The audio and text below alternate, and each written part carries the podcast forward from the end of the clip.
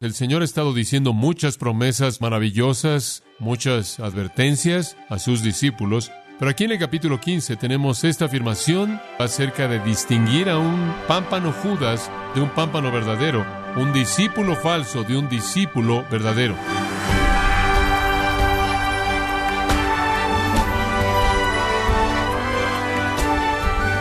Le damos la bienvenida a su programa Gracias a vosotros con el pastor John MacArthur.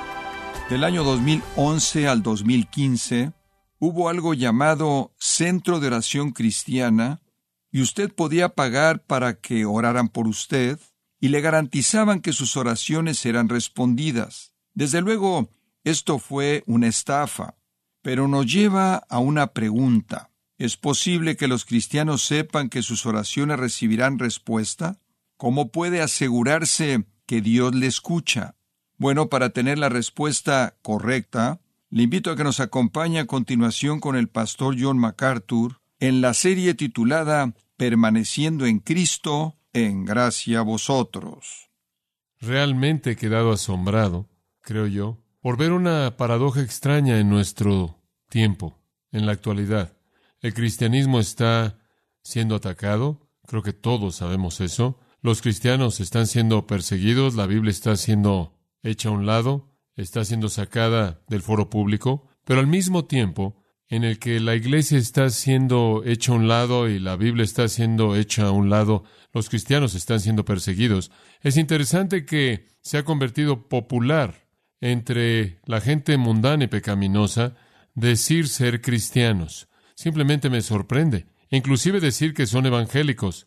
Deportistas, actores, políticos, personalidades de televisión, personajes de programas de realidad, todo tipo de gente que tienen un perfil muy público, dicen ser cristianos, mientras que sus vidas y conducta no se asemejan a lo que es ser cristiano. Parecen tener poca consideración hacia Dios o Cristo en términos de un papel o de un lugar dominante en sus vidas poco respeto hacia la Biblia en términos de obedecer sus mandatos y vivir bajo sus principios.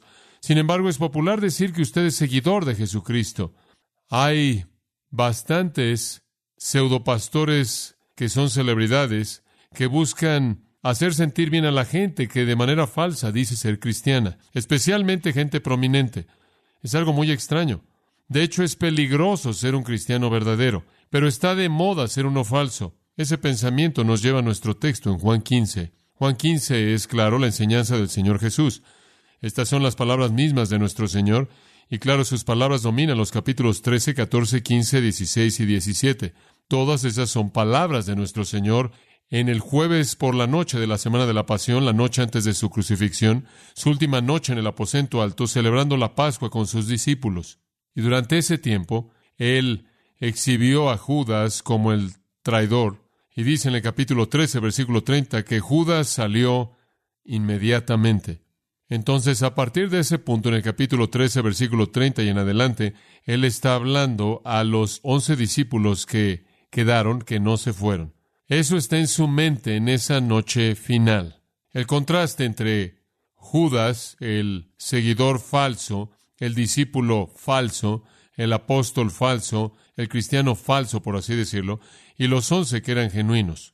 Nuestro Señor presenta esa distinción entre Judas y los otros en una perspectiva muy clara y muy bien definida en los once versículos de apertura del capítulo 15. Permítame recordarle estos versículos al leerlos.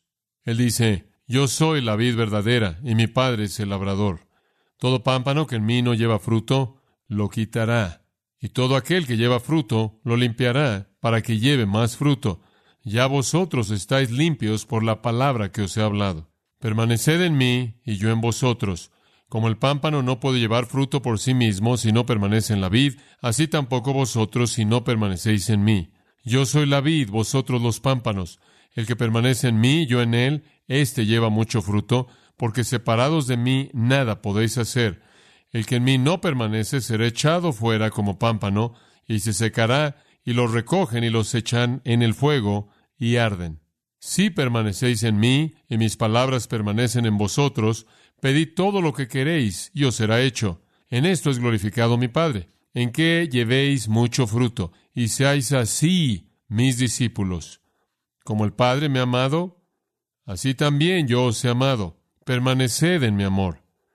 Si guardareis mis mandamientos, permaneceréis en mi amor, así como yo he guardado los mandamientos de mi Padre y permanezco en su amor. Estas cosas os he hablado para que mi gozo esté en vosotros y vuestro gozo sea cumplido. Ahora las preguntas que son respondidas en este texto son estas. ¿Cuál es la naturaleza del cristianismo verdadero? ¿Qué distingue a un discípulo verdadero? ¿Cómo distinguimos a los cristianos verdaderos de los cristianos falsos? ¿Cómo debemos entender y explicar nuestra relación actual con Dios a través de Jesucristo? Estas son preguntas básicas, básicas, las preguntas más básicas de todas las preguntas. Obviamente hay muchos que dicen que creen en Jesús, inclusive lo llaman Señor, inclusive van a la iglesia. Les podría gustar la Biblia. Pero Jesús advirtió acerca de la fe superficial. En Mateo 7 él dijo, muchos me dirán en el día del juicio, Señor, Señor, hicimos esto y aquello en tu nombre, y yo les diré, apartaos de mí, hacedores de maldad, nunca os conocí. En el capítulo 3 él dijo que hay gente que dan algún tipo de señal de que hay vida real, pero nunca dan fruto, debido al amor, a las riquezas o las preocupaciones del mundo, la persecución que ser un cristiano trae, se secan y mueren. Jesús dijo que van a haber cristianos falsos creciendo al lado de los cristianos verdaderos en ese mismo capítulo 13 de Mateo. No podrán ser distinguidos hasta el juicio cuando los ángeles hagan la separación. Jesús hizo que se alejaran personas que supuestamente vinieron creyendo en Él y siguiéndolo. Él lo hizo en Juan 2, Él lo hizo en Juan 6, Él lo hizo en Juan 8, Él lo volvió a hacer en Juan 12, como usted recuerda. Él lo hizo con el joven rico que vino haciendo la pregunta, ¿qué hago para recibir la vida eterna? Y el hombre se fue triste en lugar de salvo. Y cuando hubo gente que quiso seguirlo como discípulos, él dijo cosas a ellos como a menos de que estén dispuestos a dejar a padre y madre y odiar a madre y padre y odiar su propia vida y dejar todo lo que tienen y tomar su cruz y seguirme, no pueden ser mi discípulo. Él le dijo a la gente que calculara el costo y entendiera lo que realmente estaba haciendo y después le dijo a sus propios discípulos que es difícil convertirse en un seguidor verdadero, es difícil porque es el fin de ti. Niégate a ti mismo y podrá costarte la vida. Toma tu cruz y es una vida de obediencia. Sígueme. No obstante, siempre hubieron y todavía hay gente que se pegan a Jesús de alguna manera superficial. Judas es su prototipo. Él, en cierta manera, es el personaje principal, el modelo principal o ejemplo de un creyente falso. Nadie desde ese entonces podría estar tan cercano a Jesús como él lo estuvo debido a que él ya no está aquí. Durante tres años él siguió a Cristo y después, como dije a partir del capítulo 13, versículo 30, él se fue, él salió y salió a perpetrar el crimen más horrendo en la historia humana, la traición del Hijo de Dios llevando a su ejecución. Al llegar al capítulo 15, el Señor ha estado diciendo muchas cosas esa noche a sus discípulos, muchas cosas desde que Judas se fue, Muchas promesas maravillosas Él les ha dado y a nosotros muchas advertencias. Él les ha hablado de lo que vendrá. Él les ha hecho promesas. Él ha descrito lo que deben esperar de hostilidad y persecución en el futuro. Y eso va para todos nosotros después de ellos. Él dijo mucho. Pero aquí en el capítulo 15 tenemos esta afirmación definitiva acerca de distinguir a un pámpano Judas de un pámpano verdadero, un discípulo falso de un discípulo verdadero, un cristiano falso de un cristiano verdadero. Él lo hace con esta analogía de una vid y pámpanos. Dios es el labrador, Dios es el granjero, Cristo es la vid, la vid verdadera. Es Cristo quien obviamente está trabajando en su encarnación bajo el liderazgo y el cuidado del Padre. Él lo dice a lo largo de su ministerio entero. Él se sometió al Padre en todo lo que él hizo. El Padre es el que está cuidando de la vid. Hay dos tipos de pámpanos. Hay pámpanos fructíferos, creyentes verdaderos como los once que permanecieron, y pámpanos sin fruto como Judas, quien se fue. Ahora que Judas se fue, nuestro Señor habla en el versículo 4, y ahí es en donde queremos retomarlo a los once que quedan y a los demás que todavía dicen ser seguidores de Cristo. Permaneced en mí, ese es el mandato. La palabra es quédense, permanezcan, no hagan lo que Judas hizo, no se vayan, no salgan, quédense, permanezcan. Este es un mandato simple, pero realmente domina el resto de este texto. La palabra permaneced es usada diez veces. Quédense, quédense. Simplemente yo haría un eco de eso a ustedes. Si usted hizo una profesión de fe en Cristo, si usted se ha pegado a Cristo, por lo menos desde la perspectiva humana, de lo que podemos ver y experimentar, no se vaya. Quédese, quédese. De evidencia de que su fe es real. Quédese. Si usted se va, usted demuestra que usted es un pámpano sin fruto, nunca tuvo vida eterna y será cortado, se secará y quemará, arderá. Les sigo recordando, ustedes de primera de Juan 2 salieron de nosotros porque no eran de nosotros. Si hubieran sido de nosotros, habrían continuado con nosotros, pero salieron de nosotros para que se manifestase que nunca fueron de nosotros. Pero al que permanece, nuestro Señor hace promesas increíbles, y eso es lo que hemos estado viendo. Regresa al versículo 4. La primera promesa es la salvación, vida eterna. Eso se contiene en sus palabras, yo en vosotros, Permanezcan en mí, quédense, permanezcan y yo en vosotros. Así es como usted define lo que significa ser un cristiano. Significa ser morado por Dios. Morado por Dios, ahí en el versículo 5 dice lo mismo. El que en mí permanece, yo en él. De regreso en el capítulo 14, él hizo promesas que son igualmente sorprendentes. Capítulo 14, versículo 16. Pediré al Padre y él os dará otro ayudador para que Él esté con vosotros para siempre. Este es el Espíritu de verdad, a quien el mundo no puede recibir porque no lo ve ni lo conoce, pero ustedes lo conocen porque Él permanece con vosotros y estará en vosotros, en vosotros. Ahí se nos promete que el Espíritu Santo estará en nosotros como creyentes verdaderos. Verdad increíble. Ahí en el versículo 20. En aquel día sabréis que yo estoy en mi Padre y vosotros en mí y yo en vosotros, no solo el Espíritu, sino el Hijo. Y allí en el versículo 23, si alguno me ama, él guardará mi palabra, y mi Padre le amará, y vendremos a él, y haremos nuestra morada con él. El Espíritu Santo, el Hijo y el Padre, el Dios Trino, establece su residencia en la vida de un creyente. Eso es lo que la salvación es. Esa vida eterna que recibimos es la presencia misma de Dios nos volvemos, como Pedro dice, participantes de la naturaleza divina. Entonces le recordamos que cuando usted se describe a sí mismo y dice soy cristiano y alguien dice qué significa eso, es mucho más de que usted crea ciertas cosas o que vaya a ciertos lugares o cumpla con ciertas ceremonias religiosas. Significa que la Trinidad vive en usted. Dios ha establecido residencia en usted. Usted es el lugar donde Él vive. Usted es su templo.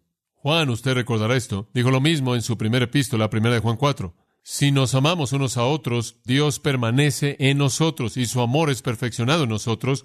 Por esto sabemos que permanecemos en Él y Él en nosotros, porque Él nos ha dado de su Espíritu. Hemos visto y testificamos que el Padre ha enviado al Hijo para ser el Salvador del mundo. Todo aquel que confiesa que Jesús es el Hijo de Dios, Dios permanece en Él y Él en Dios y hemos llegado a conocer y creemos el amor que Dios tiene por nosotros. Dios es amor y el que permanece en amor permanece en Dios y Dios permanece en Él. Usted lo tiene de nuevo, el Padre, el Hijo y el Espíritu Santo, todos permaneciendo en Él creyente. Eso es la salvación. Usted es una nueva criatura porque usted se convirtió en un participante de la naturaleza divina. Usted en la actualidad es el poseedor de la vida misma de Dios, la cual es tan eterna como Dios es. Usted nunca morirá. Usted únicamente irá a la gloria eterna. Otra manera de entender es que su salvación, la salvación de usted, fue un cambio más grande de lo que es su resurrección, porque usted se le dio la naturaleza divina. Usted únicamente está esperando la totalidad de su expresión. Eso es la salvación. Entonces, lo primero que viene a uno que permanece es la salvación. La segunda cosa es justicia o santificación, santificación. Versículo 4 de nuevo. Como el pámpano no puede llevar fruto por sí mismo si no permanece en la vid, así tampoco vosotros si no permanecéis en mí. Yo soy la vid, vosotros los pámpanos, el que permanece en mí, yo en él, este lleva mucho fruto, porque separados de mí nada podéis hacer. Usando la metáfora agricultural, un pámpano, una rama que está ahí en el suelo, no va a dar ningún fruto, porque el fruto viene de la raíz a través de la vid y se extiende a las ramas. No obstante, si están conectados, darán fruto, darán fruto. Ustedes van a dar, según el versículo 5, mucho fruto. ¿Qué es esto? Hablamos de esto la última vez. Básicamente es justicia, justicia, lo cual es otra manera de hablar de santificación. La justicia es ser separado del pecado y eso es la santificación. Entonces, si usted es un creyente verdadero, entonces Dios ha establecido residencia en usted, esa presencia de Dios, esa naturaleza divina que mora en usted, se manifestará por sus propias características y su vida dará una demostración de justicia. Eso es santificación. Filipenses 1.11 habla del fruto de justicia. Romanos 6.22 habla del fruto de santidad.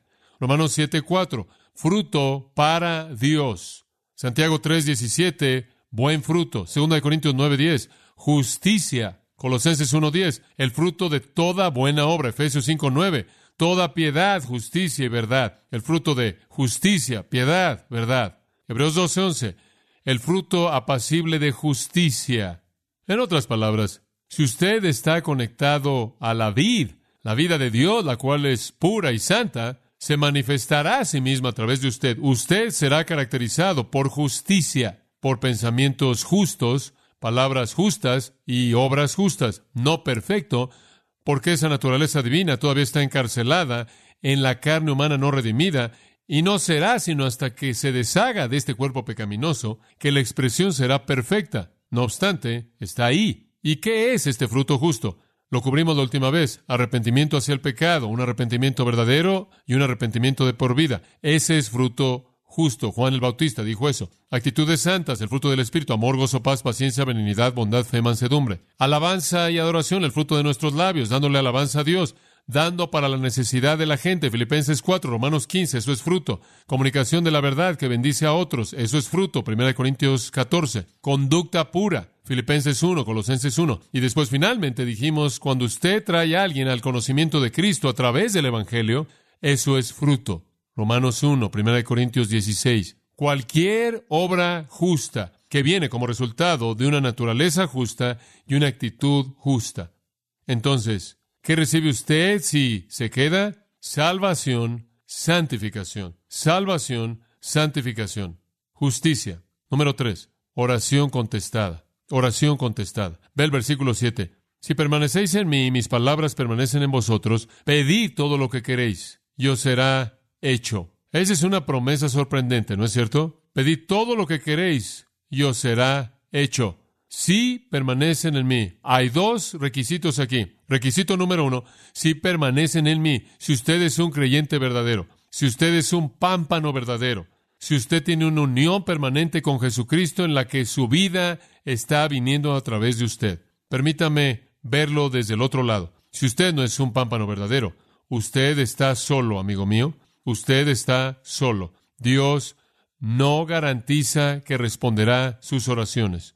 Ningún involucramiento en su vida. Usted no tiene promesas, usted no tiene certezas. Usted no puede reclamarle nada a Él, Él no tiene ninguna obligación para con usted. Dios nunca promete responder la oración de un incrédulo o de un creyente falso. Él no tiene obligación alguna de hacer eso. Si usted es un pámpano Judas, usted no tiene que demandarle a Dios.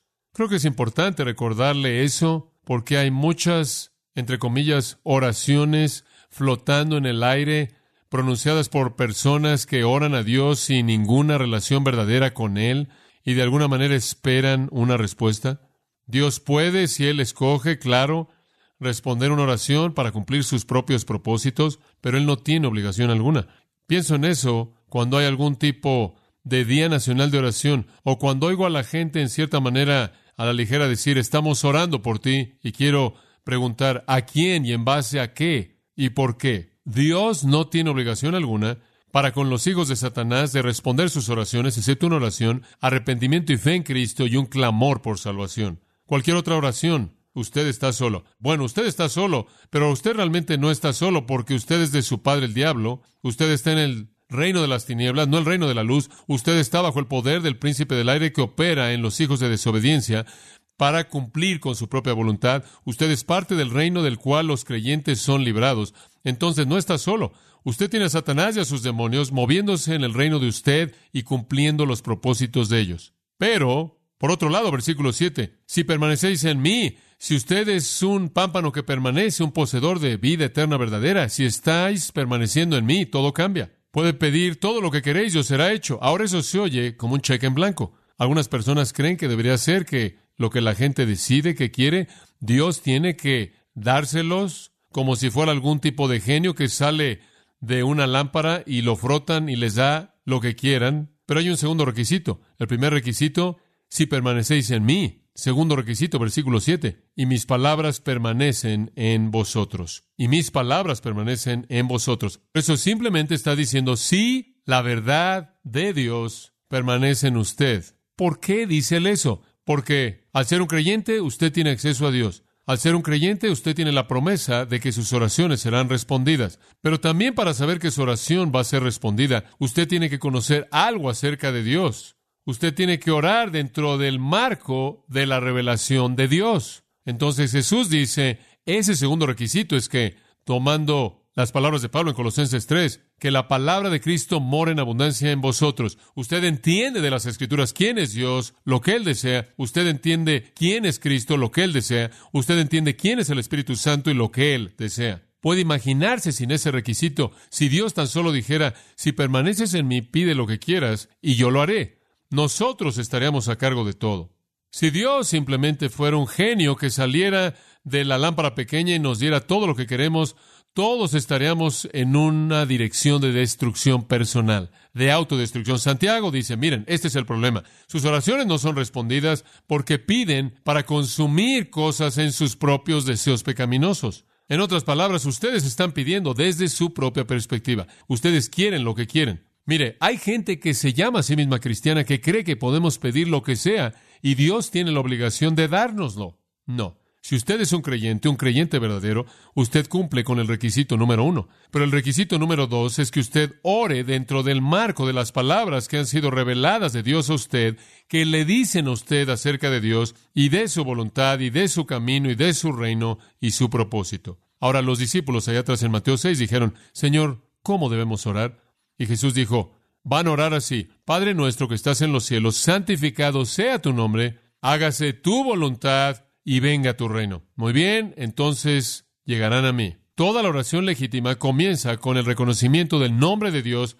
Esto es lo que es coherente con su persona gloriosa, la voluntad de Dios lo que es coherente con su propósito glorioso y su reino lo que es coherente con su plan glorioso que se está desarrollando. Persona, propósito y plan. Entonces necesito tener las palabras de las escrituras, las palabras de la revelación, las palabras que me hablan acerca de Dios y Cristo y el Espíritu Santo y el reino de los cielos y la voluntad de Dios, necesito tener esas palabras permaneciendo en mí para que controlen mis peticiones. Regrese al capítulo 14 por un minuto. Vimos esto hace meses atrás. Versículo 13. Todo lo que pidiereis en mi nombre, lo haré, para que el Padre sea glorificado en el Hijo.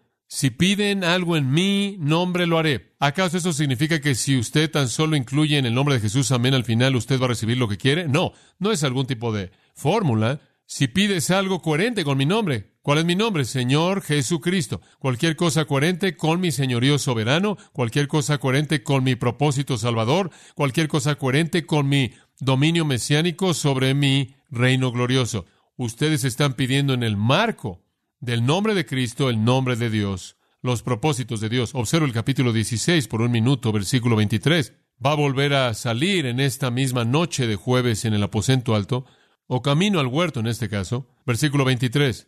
En aquel día no me preguntaréis nada. De cierto, de cierto os digo, si le pidiereis al Padre lo que fuere, aquí viene el requisito de nuevo, en mi nombre, Él os lo dará. Hasta ahora no habéis pedido nada en mi nombre. Pedid y recibiréis para que vuestro gozo sea cumplido. Versículo 26, en aquel día pediréis en mi nombre. Y no os digo que pediré al Padre a favor de vosotros, porque el Padre mismo os ama, porque vosotros me habéis amado a mí.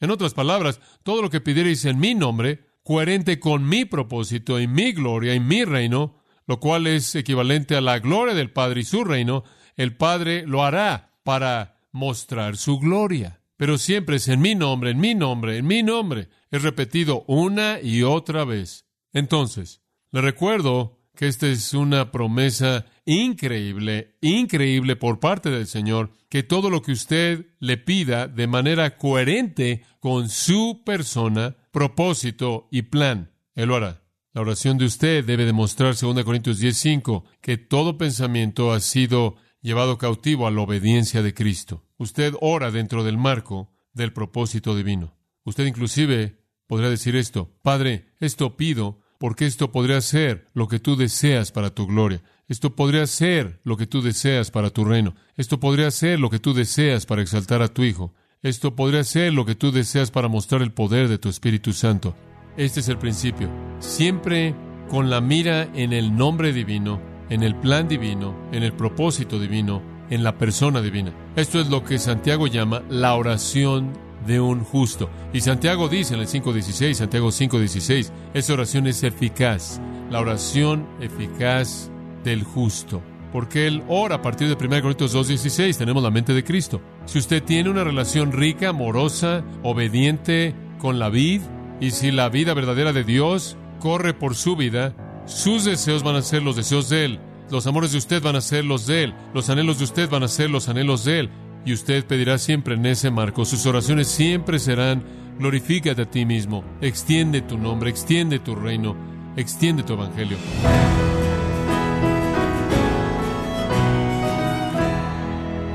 Hemos estado escuchando al pastor John MacArthur con la serie titulada permaneciendo en Cristo, en gracia a vosotros. Estimado oyente, tenemos un nuevo libro escrito por John MacArthur titulado El aposento alto.